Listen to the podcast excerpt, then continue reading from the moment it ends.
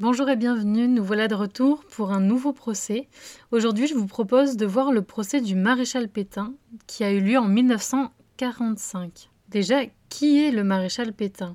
Donc c'est un homme politique français et militaire qui est né en 1856 et mort en 1951. Il est le héros phare, euh, le héros de Verdun, mais le héros de la Première Guerre mondiale. Il est le chef de l'État lors de la Seconde Guerre mondiale mais très vite, il va déchanter. Il va alors passer du héros à l'anti-héros, et on va voir cela à travers son procès. Donc quel est l'intérêt de ce procès? C'est que, pour une fois dans l'histoire de France, va être jugé un chef d'État, ancien militaire.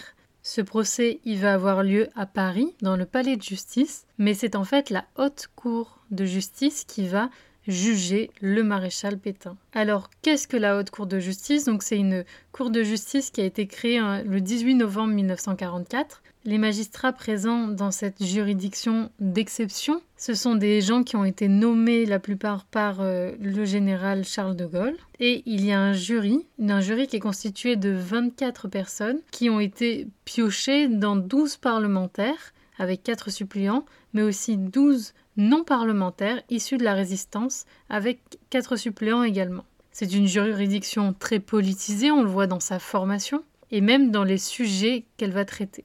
Sa haute cour, elle est rétablie par le gouvernement provisoire de la République française, le GPRF, du général de Gaulle. Donc Pétain, de quoi il est accusé?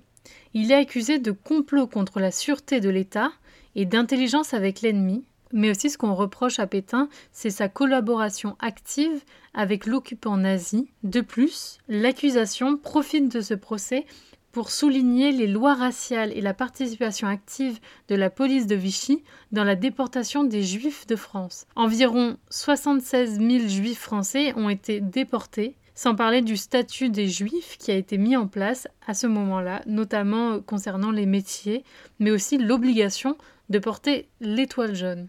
L'accusation profite aussi pour insister sur le fait que Pétain a mis en place le STO, le service du travail obligatoire, qui fait de la France le troisième pourvoyeur de main-d'œuvre pour le régime nazi après l'URSS et la Pologne. Alors que tout accuse le maréchal Pétain, la Suisse propose quand même l'asile politique à ce dernier. Cependant, il va refuser et il va vouloir affronter la justice de son pays.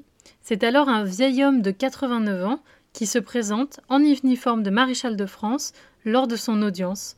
Il ne porte toutefois pas cette décoration de médaille militaire. Au cours de trois semaines de procès, très très médiatisés, de nombreux hommes politiques de la Troisième République vont défiler à la barre.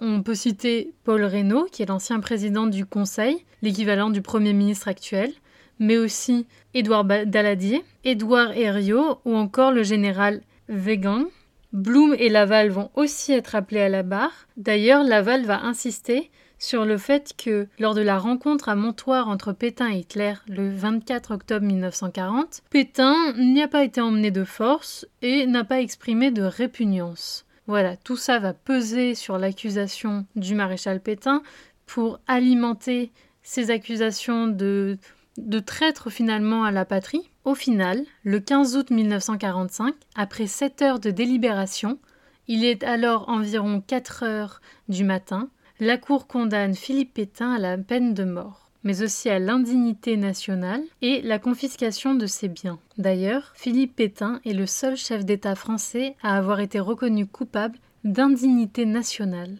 La condamnation à mort, elle a été votée par majorité par les 14 voix contre 13. Cependant, Pétain ne va pas être exécuté. La peine va être commuée en peine de prison à perpétuité du fait de son âge. Au final, au cours de ce procès, il n'est pas prouvé que l'accusé ait comploté contre le régime avant 1940, mais on ne peut pas nier qu'il a profité de son pouvoir pour l'abattre, estime la Cour. Le 23 juillet 1951, Philippe Pétain meurt à Port-Joinville, sur l'île Dieu, en Vendée, où il sera inhumé. Vous pouvez retrouver en barre d'infos euh, plusieurs choses.